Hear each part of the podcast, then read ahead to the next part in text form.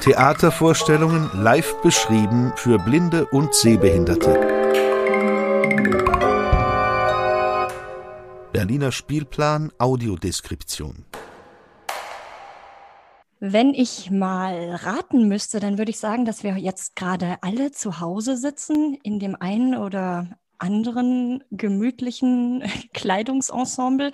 Ich zum Beispiel trage gerade einen sehr modischen limonengrünen Bademantel aber ja, das sind ja die, die noch recht vergnüglichen Seiten von Corona und Lockdown. Aber es gibt auch so dunkle und düstere Seiten. Und das ist zum Beispiel zu Hause sitzen, eingesperrt sein und dann zum Beispiel der Anstieg von häuslicher Gewalt, besonders an Frauen. Und das ist ein Thema, mit dem wir uns heute beschäftigen durch das Stück Wojciech Interrupted von Mahin Satri und Amir Reza Kohestani.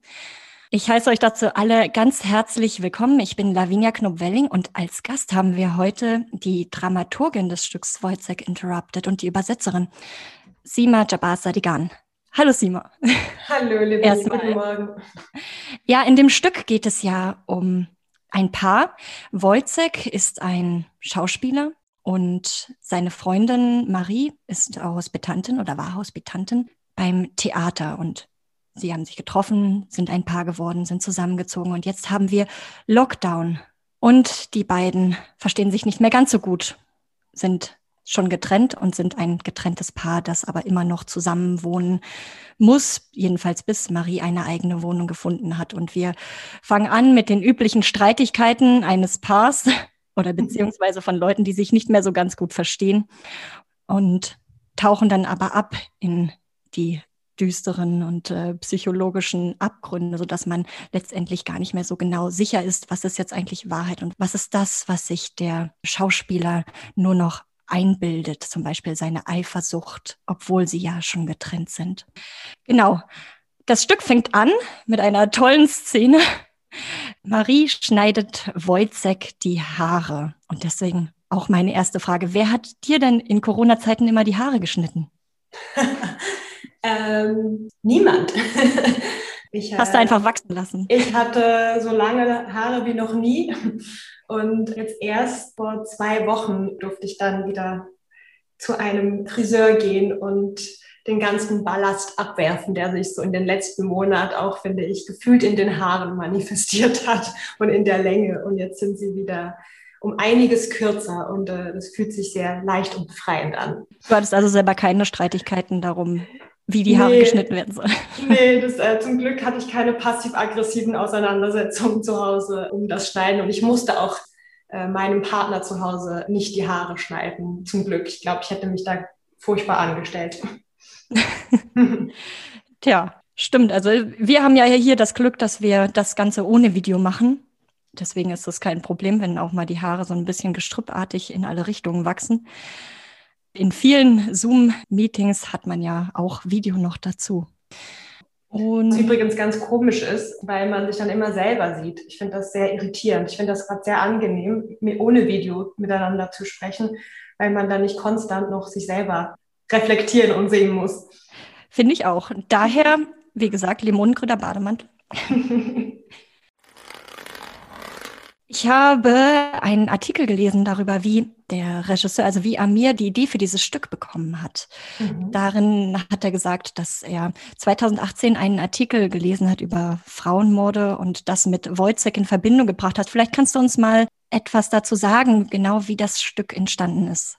Mhm. Also als wir mit Amir Reza Koestani, dem Regisseur und Co-Autor des Stücks, uns nach einem Stoff umgesehen haben, das ist ja immer eine sehr, kann eine sehr langwierige Phase sein, wenn man da über verschiedenste Stoffe dann spricht. Da kamen wir auch auf Wojcek und was Amir sofort an Wojcek spannend fand, war, dass er sagte, er ist total fasziniert, dass das eigentliche Opfer Marie so wenig Redeanteil hat im ganzen Stück. Also dass sie eigentlich nichts sagt oder ganz wenig nur sagt und ihre Geschichte so marginal miterzählt wird, obwohl sie eigentlich ja die totale Klimaxhandlung besteht ja in ihrer Ermordung. Du meinst ähm, jetzt, du, du, redest jetzt von dem Originalfragment von Georg Büchner. Genau, richtig? genau, ganz genau. Und das war sozusagen diese Beobachtung von Amir Reza zu diesem ähm, Dramenfragment von Georg Büchner. Das hat ihn, das hat Fragen bei ihm aufgeworfen und das hat ihn fasziniert. Und dann das zweite, was du erwähnt hast, dieser Artikel, der ist in der Zeit erschienen. Der hat, der ist wahrscheinlich erst 2019 erschienen. Der ist auch online verfügbar und da geht es um Frauenmorde oder Femizide, wie man die auch nennt, in Deutschland. Und äh, die haben die Statistiken aufgerollt vom Jahr 2018, wo man eigentlich sagen kann, ja, jeden dritten Tag stirbt eine Frau durch ihren Partner oder Ex-Partner. Und mittlerweile sind wir schon fast bei jedem zweiten Tag angelangt. Und ich glaube, wenn wir die Statistiken ausgewertet haben für dieses Jahr, Corona-Jahr, befürchte ich, dass wir auf jeden Fall sogar schon bei jedem zweiten sind. Also das hat sich jetzt einfach nochmal zugespitzt, diese Problematik. Und genau das waren so die zwei Faszinationspunkte, also sozusagen mit diesem Artikel im Hintergrund, den Amir Reza gelesen hat, den wir zusammen gelesen haben und dieser Frage, warum spricht eigentlich das Opfer nie? Warum ist das so nicht im Fokus dieses Stücks? Das hat Amir Reza dazu verleitet zu sagen, ja, dann lass es uns doch einfach mal überschreiben oder neu schreiben und mit einer anderen Fokussierung und Balancierung erzählen. Mhm. Und wie hat Corona die Entwicklung eures Stücks mhm. beeinflusst? Also das lustigerweise, das, also lustigerweise, es, interessanterweise stand die Wahl des Stückes schon fest, bevor Corona ausgebrochen ist. Also wir wussten schon, das wollen wir bearbeiten. Und es war jetzt nicht so, oh, es ist Corona, was machen wir jetzt? Ah, wir machen jetzt ein Lockdown-Stück oder so. Und dann aber natürlich mit dem Ausbruch der Pandemie und mit den großen Umwälzungen für unser aller Alltag und äh, Berufsleben und auch im Theater. Was bedeutet es? Mit wie vielen kann man überhaupt noch proben? Darf man noch spielen? Mit wie vielen Schauspielern etc. Wollten wir natürlich auch das einfließen lassen und wir haben auch gemerkt, dass es sich in der inhaltlichen Setzung natürlich total aneignet, weil wir ja von häuslicher Gewalt sprechen und in so einem Lockdown, dass wir das vielleicht nochmal kammerspielartiger machen können und nochmal reduzierter und nochmal kondensierter. Also der Plan, und sehr auf diese Partnerbeziehungen zu fokussieren, da war eh schon da, aber jetzt sozusagen natürlich auch durch die äußeren Umstände, dass man jetzt ja auch nicht unbedingt zehn Schauspieler auf der Bühne rumhopsen haben kann momentan. Das hat sich natürlich in dem Sinne total angeboten und uns vielleicht auch gewisse Entscheidungen die eh schon in die Richtung gelaufen sind, auch erleichtert oder nochmal bestätigt, dass das der richtige Weg ist für uns gerade. Ihr habt ja auch eine Streaming-Variante gemacht. Habt ihr das Stück eigentlich auch als Bühnenversion geplant? Ja, also die äh, Premiere wird hoffentlich auf Holz geklopft nächsten September, also diesen, dieses Jahr im September stattfinden, analog in den Kammerspielen des Deutschen Theaters. Und die Entscheidung, das als Stream zu machen, die, die kam wirklich zwei Wochen vor der Premiere. Also das heißt, wir haben die ganze Konzeption dieses Stücks war total auf eine analoge Inszenierung ausgerichtet. Und erst mit diesem Einbruch des zweiten Lockdowns, den wir so, so schnell nicht antizipiert hatten, mussten wir sehr kurzfristig entscheiden, was machen wir jetzt? Und sind dann erst wirklich zwei Wochen vor Premiere, was eh schon eigentlich die letzten zwei Wochen vor Premiere, das ist immer schon so der Endprobenstress und die Nerven sind schon eh schon tüchtig angespannt. Und ähm, da wurde dann sehr kurzfristig, haben wir gesagt, also gut, wir machen jetzt diese Variante und du hast schon gesagt, dass es eben eine Variante ist. Die, die analoge Vorstellung ist bildlich ein bisschen was anderes gestaltet. Ich fand auch das ganz toll, wie das in der Einführung der Audiodeskription, diese ersten 15 Minuten, bevor die Audiodeskription losgegangen sind, die ich ganz fantastisch fand, diese Einführung und sowieso total fasziniert bin von dieser ganzen Audiodeskription. Da wird es eben auch nochmal erwähnt, dass sozusagen diese gewisse bildliche Anordnungen sich ein bisschen unterscheiden von dem, was man effektiv dann in einem analogen Version zu sehen bekommen. Und das fand auch das ganze Regie-Team um Amireza Kurstani einen guten Weg, dass man jetzt sagt, wir filmen das jetzt nicht einfach nur ab, sondern wir machen nochmal mit der Videoebene und dieser Aufzeichnungsebene nochmal was Neues. Und wiederum ist es dann auch schön, wenn es dann hoffentlich in die analoge Premiere geht oder Uraufführung geht, dass, dass da nochmal was Neues zu entdecken gibt dann. Ich habe hauptsächlich durch die Audiodeskription mitbekommen, dass es viele Videoprojektionen gibt. Das mhm. ist wahrscheinlich ein Teil dieser Streaming-Variante, dass viel mehr gearbeitet und hinzugefügt werden konnte.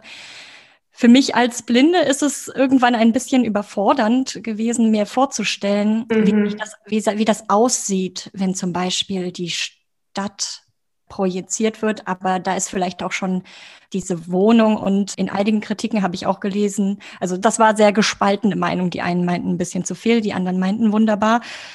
Welchen Mehrwert würdest du sagen, haben diese Videoprojektionen mhm. gegeben?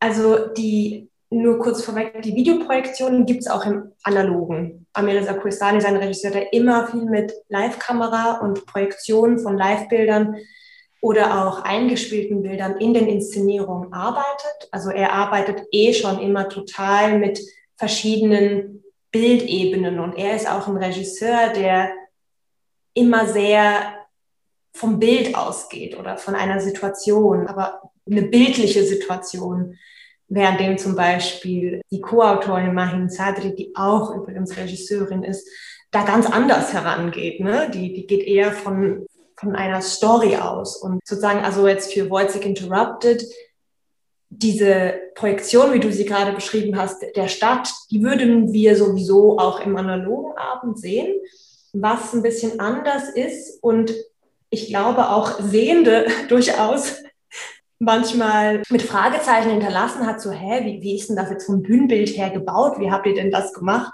war eher der Schnitt, dieser Querschnitt dieser Wohnung, wo man so vier verschiedene Kompartimente drin hat in diesem Querschnitt. Also von links nach rechts mit Wohnzimmer, Küche, Badezimmer, Schlafzimmer. Dass da die zwei Videokünstler, Benjamin Krieg und Philipp Hohenwarter, und zusammen mit Guillaume Caillot, der extra diese Bildregie dann für den Stream entwickelt hat, die haben da ein bisschen diesen, diesen Querschnitt genommen für den Stream und haben da manchmal zum Beispiel das ganz äußerste rechte Kompartiment der Wohnung, was das Schlafzimmer ist, und das äußerste linke Kompartiment der Wohnung, was das Wohnzimmer ist, zum Beispiel dann einfach mal einzeln aufgenommen und das im Schnitt aber zusammengefügt, wo sie aber eigentlich im echten Bühnenbild ja gar nicht zusammengehören.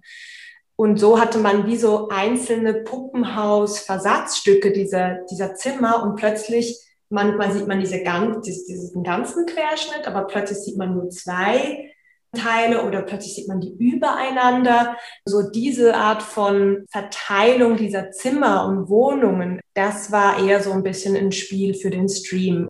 Da haben auch Sehende manchmal gefragt oder ich weiß auch, wenn Charlotte Mickel jetzt dabei ist, die kann vielleicht auch nochmal sagen, wo sie die Audiodeskription vorbereitet hat für diesen Stream, haben wir auch noch lange miteinander gesprochen und da hatte sie auch ganz viele Fragen dazu. So, wie habt ihr denn das gemacht und verschiebt sich das tatsächlich auf der Bühne und, und wie ist das? Also ich glaube, genau diese Art von dass man es vielleicht nicht mehr ganz so aufeinander zurückführen kann, war vielleicht auch total eine künstlerische Spielerei von, von diesen Videokünstlern.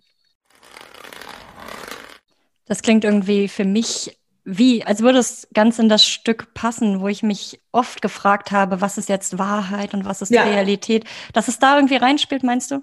Ja, ja, ganz ja. genau. Dass mhm. man so auch auf der bildlichen Ebene nicht mehr genau weiß. Also es hat eigentlich das aufgegriffen, was eh schon in der analogen Inszenierung ist, mit diesen verschiedenen Überblendungen, Video, echtes Bild, also die, die Schauspieler und plötzlich sieht man aber, dass er in der Kamera spricht und dieses Kamerabild wird auch nochmal projiziert auf die Bühne. Da hat man eh schon diese Doppelbödigkeit von, was sehe ich hier? Ich sehe zwei Realitäten gleichzeitig. Manchmal sind sie echt, manchmal wirken sie live, manchmal sind sie irgendwie nicht live.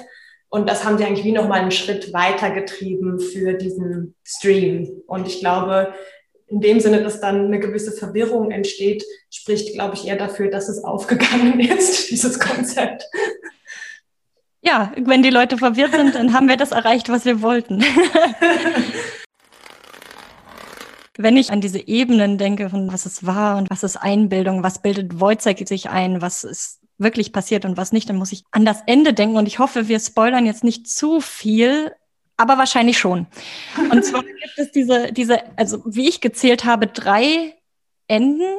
So habe ich es jedenfalls gesehen, dass einer als Wojciech mit den Puppen den Mord an Marie spielt. Und man schon denkt, vielleicht macht er es ja gar nicht wirklich. Und dann schubst er sie ja tatsächlich vom Dach. Und dann wird aber alles nochmal zurückgespult und Marie packt ihre Sachen und geht. Warum habt ihr so viele verschiedene Alternativen angeboten? Genau, ähm, ich weiß halt nicht, wie viel von den Zuhörerinnen und Zuhörern den Stream schon gehört haben mit der Audiodeskription oder, oder gesehen haben. Aber Lavinia, wir sprechen jetzt einfach drüber, ne? Ja, also, wir sprechen ja. drüber. Okay. Ich finde auch übrigens, dass es von der Thrillerhaftigkeit nicht viel wegnimmt. Ich glaube, die Spannung entsteht trotzdem beim, beim Zusehen. Also ich glaube, die Frage, es, es gibt wahrscheinlich nicht so die eine Antwort darauf. Ich glaube, es ist auch voll eine gute Frage, die jeder und jede für sich mitnehmen kann. Warum gibt es da nicht dieses eine definitive Ende? Für mich gibt es da einfach verschiedene Ansätze oder Möglichkeiten, warum Mahin Sadri und Andrea Questani das auf jeden Fall offen halten wollten. Zum einen denke ich, liegt es daran, dass wir in diesem Stück von eigentlich einer Musterhaftigkeit sprechen. Also wir wollen ja eigentlich anhand eines Falles, was man sagen kann, ist ein Individualfall und es ist ein psychologisches Theater, was es aber eigentlich eben nicht ist, weil wir ja eigentlich versuchen, einer Struktur oder einem Muster auf den Grund zu gehen. Es geht viel um Musterhaftigkeit, innerhalb dieser häuslichen Gewalt, innerhalb von Frauenmorden. Das ist eben, was ja bis heute noch so oft ist, dass es die einzelnen Fälle immer als Einzelfälle dargestellt werden, als Eifersuchtstat oder Beziehungstat, als Eifersuchtsdrama. Und dass man das aber verhindert, dass man da eine Struktur dahinter sieht. Und man kann auf jeden Fall Strukturen dahinter sehen. Es gibt viele verbindende Elemente hinter all diesen Fällen. Und das hat viel mit Angst der Partner zu tun, verlassen zu werden von der Partnerin. Also das ist auf jeden Fall ein strukturelles Moment, was total wichtig ist. Und was ein anderes strukturelles Moment ist, ist anscheinend statistisch gesehen, drei Monate nach Ende der Beziehung ist das Leben der Ex-Partnerin am meisten gefährdet. Das sind Muster, die es gibt, wenn man sich die Statistiken anschaut. Und wenn wir jetzt natürlich in diesem Stück gucken auf unsere Marie und unseren Wojciech, geht es ja auch darum zu sagen, wie können wir die Musterhaftigkeit erzählen, ohne sie zu reproduzieren. Also ohne einfach nur zu sagen, und auf der Bühne machen wir das genauso auch. Und ich glaube, dass diese Art von, wir spielen mit verschiedenen Enden ist so eine Art von Offenlegung, um das vielleicht auch ein bisschen aus dieser Prädestinierung herauszuholen. So, ja, und am Ende stirbt sie halt, so ist es halt. Das ist sozusagen diese Möglichkeit auch, wie kann man eben auch dieses Muster dann auch durchbrechen und, und wie, also dass wir nicht sozusagen gefangen sind in diesem Muster, das wir thematisieren und es damit einfach nur wiederholen, war es auch ein Anliegen der beiden, also von Mahin und Amir, zu sagen, wir, wir gucken, was wären dann so Musterdurchbrecher und wie weit oder wie nah beieinander liegen die eigentlich? Und diese eine Zigarette ist ja eigentlich, wirkt ja nach extrem wenig. Und wenn man sich dann fragt, oh, hätten sie jetzt diese eine Zigarette nicht zusammen geraucht, hätte das alles geändert, ja oder nein? Dass man da so ein bisschen ins Fragen kommt, das war für sie ein ein Gedanke dabei. Ja. ja, und ich meine, natürlich kann man auch sagen, vielleicht ist das total vereinfachend. Ne? Vielleicht liegt es überhaupt nicht an dieser einen Zigarette, weil die Strukturen sind schon so stark da in dieser Beziehung. Da macht diese eine Zigarette irgendwie keinen Unterschied. Aber selbst bei Wojcek, dieser Spaziergang, also bei Büchners Rahmenfragment gibt es diesen Abendspaziergang, wo man auch denkt, so, hm, hätte Marie jetzt, wäre sie nicht auf diesen Abendspaziergang gegangen, was wäre dann gewesen? Ne? Oder hätte sie das und das nicht gesagt, und das meine ich jetzt gar nicht im Sinne eines Victim Blamings, hätte sie das und das nicht getan, dann wäre sie jetzt nicht in dieser Situation, aber sozusagen die einzelnen Schritte, die zu dieser Eskalation führen, wo kann man das unterbrechen? Also, und ich glaube, es ist jetzt kein Plädoyer dafür zu sagen, ah ja, wäre sie da nicht auf dieses Angebot eingegangen von, komm, lass uns noch eine Zigarette rauchen auf dem, auf dem Dach, dann wäre das alles nicht geschehen. So, so reduktionistisch ist es nicht gedacht, aber ähm, das war auf jeden Fall, sagen wir mal, in der Handlungsdramatik für uns natürlich so ein guter Punkt, um zu sagen, da kann es in die Richtung gehen oder da kann es in die andere Richtung gehen. Das Stück wurde ja ursprünglich auf Persisch geschrieben. Also Mahin und Amir haben das Stück auf Persisch geschrieben und du hast das Stück übersetzt.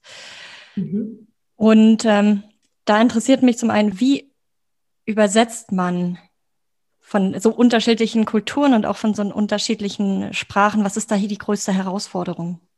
Ich glaube, hm, also ich habe schon ein paar Stücke von Amir Sakuristani übersetzt und es ist immer so ein bisschen, die, die Hürden liegen ein bisschen immer im gleichen. Und zwar ist es viel weniger sozusagen seine Denke oder so, die, die man krass übersetzen müsste. Also dass man sagt, oh, das, das sind ganz andere Bilder von Männlichkeit oder Weiblichkeit da. Das, das ist es eigentlich überhaupt nicht. Also so dieses Pärchen, was wir da sehen, wie er das erzählt, das ist, hat er erzählt oder haben sie beide erzählt, ne? Mahin und Amir.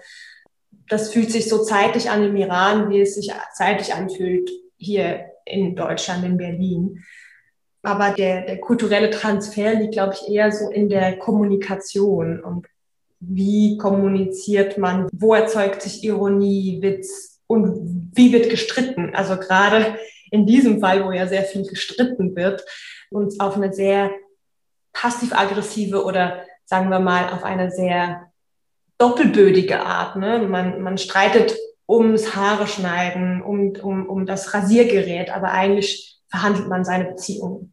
So diese Art von indirekter, subkutaner Streitkultur, die verlaufen sehr anders im iranisch-persischen wie im Deutschen, also ich habe das Gefühl, im Deutschen werden Sachen dann doch eher auch, also auch hier kann man natürlich äh, subkutan und passiv-aggressiv kommunizieren, das geht sehr wohl, aber es wird trotzdem auf eine Art direkter angesprochen, wie im Persischen.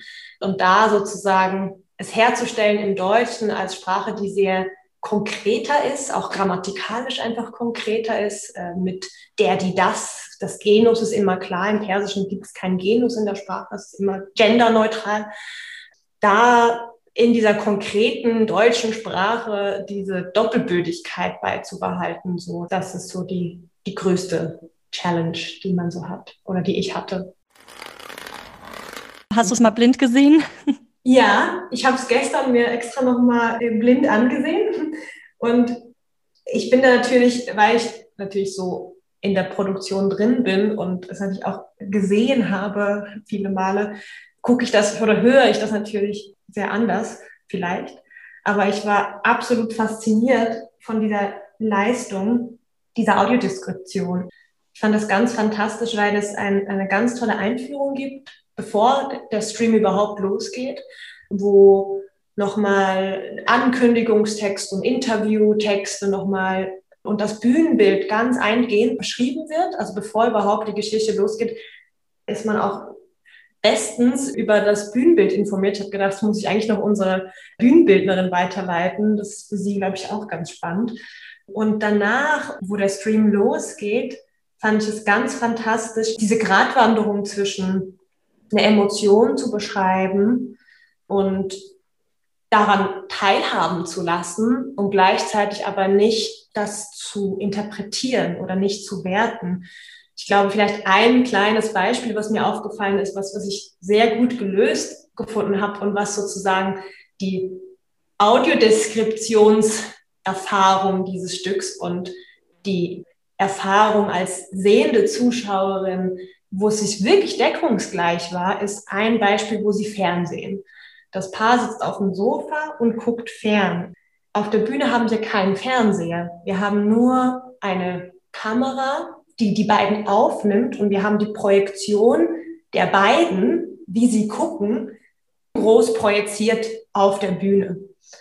Und wir mhm. haben ein Licht, was sozusagen verschiedene Lichter, also grün, weiß, flimmernd, so ein bisschen auf sie fällt. Und das heißt, ich als sehende Zuschauerin reihe mir das dann auch zusammen. Ah, die gucken gerade fern. Und danach reden sie auch davon, gibst du mir mal die Fernbedienung und so. Und in der Audiodeskription wurde das dann auch genauso beschrieben. Sie sitzen auf dem Sofa, sie gucken konzentriert in eine Richtung. Wir haben die Projektion der beiden, wir haben das Licht. Und es wurde nicht gesagt, sie gucken fern. Und danach hat man den Dialog der Schauspieler, wo dann eben gesagt wird, gib mal die Fernbeziehung, äh, gib mal die Fern, die Fernbedienung und gib und äh, wechsel mal den, den Sender. Und so hat sich das dann erklärt. Und das ist eigentlich, fand ich, die Erfahrung wurde so genau so schön ähm, übersetzt eben, wie ich sie als sehende Zuschauerin oder eben als blinde Zuschauerin habe, wie ich mir Sachen zusammenreime die ich so wahrnehme. Ich werde da viel, auch wenn ich darüber spreche, würde ich sagen, ah, das ist die Fernsehszene, das ist die TV-Szene. Aber das ist ja nicht das, was ich eins zu eins so gesagt bekomme. Und so da sagen diese Synergie, ne, und mit, mit so verschiedenen Sinneseindrücken, mir das dann zusammenbauen. Ich finde, Theater funktioniert ganz oft ja über dieses Zusammenspiel. Also, dass wir ganz viele Dinge ja nicht eins zu eins so auf der Bühne haben, aber mit gewissen Hints, sei es über Licht oder Ton oder dann ein bisschen was über einen Dialog oder in welche Richtung sie gucken, Reaktionen, dass wir plötzlich aber eines klar, ja, die gucken jetzt fern, aber da ist kein Fernseher. Also es ist irgendwie, das macht für mhm. Theater total aus. Und das ist auch in der Autodeskription total meisterhaft eingefangen. Also ich war da wirklich total fasziniert davon ich glaube auch, dass Audiodeskription auch eine Art von Übersetzung ist, aber es ist eine Übersetzung, die in eine andere, ähm, in ein anderes Sinn, also nicht von Sprache 1 zu Sprache 2, sondern eigentlich von so einer Wahrnehmungswelt 1 in eine andere Wahrnehmungswelt, ne? So, oder zumindest ein Teil der Wahrnehmungswelt ist eine andere. Jetzt mal ganz naiv gesagt, ich bin da überhaupt keine Expertin, aber das ist so mein Eindruck. Mhm. Und daher habe ich das Gefühl, durch das es eher um Wahrnehmung geht, wäre es wahrscheinlich dann nicht mehr so eine Frage von, in welcher Sprache das läuft. Zumindest jetzt beim Persischen nicht so sehr, weil ich das Gefühl habe, vielleicht würde ich das jetzt anders beantworten, wenn ich es tatsächlich mal versuchen würde. Und dann würde ich merken, oh nee, das stimmt gar nicht, was ich jetzt, jetzt sage.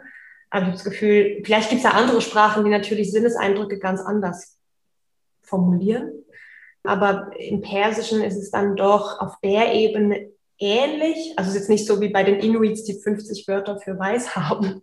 ähm, wo ich eher das Gefühl habe, ist es jetzt sprachlich nicht so eine, glaube ich, ist, ist die, die Leistung, die es tun muss, eine ähnliche und würde sich nicht nochmal verändern. Aber das ist nur so jetzt mal sehr aus dem naiven, also aus einem unerfahrenen Standpunkt heraus jetzt mal so ins Blaue gesagt. Mhm.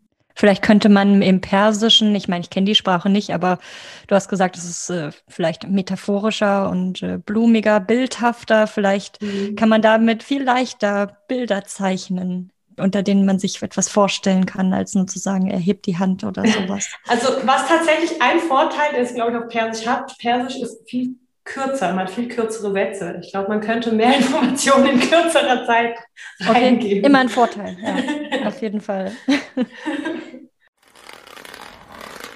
ja, danke Sima, dass du da warst und dass du unsere Fragen beantwortet hast. Ich habe natürlich noch ganz, ganz viele. Die mail ich dir vielleicht dann noch. Kannst du gerne aber, machen oder wir sprechen nochmal. aber ich fand, ja, das war ein tolles Gespräch von, wie schneidest du dir eigentlich die Haare, bis zu, ja, wie übersetzt man so ein Stück eigentlich in eine andere Sprache und welchen Wert, also auch in eine andere Kultur damit es hier auch ein aktuelles Thema ist, denn es ist hier ja auch ein aktuelles Thema. Und ich für meinen Teil finde es absolut super, dass, dass gerade dieses Stück mit Audiodeskription zur Verfügung steht, denn es ist wirklich ein Thema, das sehr aktuell ist und uns alle etwas angeht. Theatervorstellungen live beschrieben für Blinde und Sehbehinderte. Berliner Spielplan Audiodeskription